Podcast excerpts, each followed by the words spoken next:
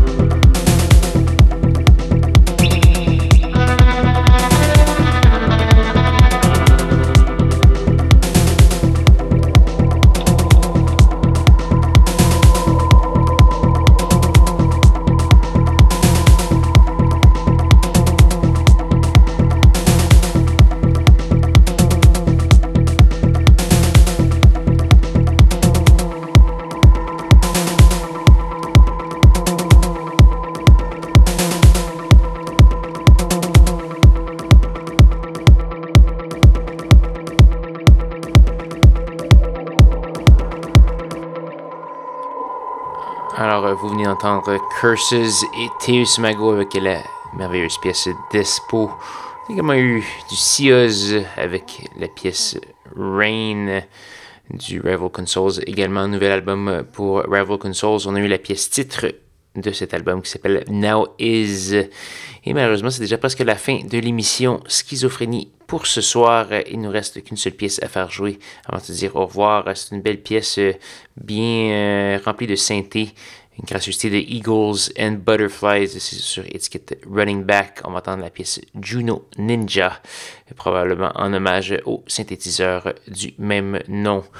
Donc voilà, pour avoir tous les détails de ce qui a joué ce soir, euh, écoutez l'émission en reprise, téléchargez euh, le fichier et écoutez les archives. Allez faire un petit tour sur sanscloud.com baroblique schizophrénie. Sinon, je vais vous inviter à me rejoindre même heure, même poste la semaine prochaine pour de nouvelles aventures de Schizophrénie. Bonne soirée.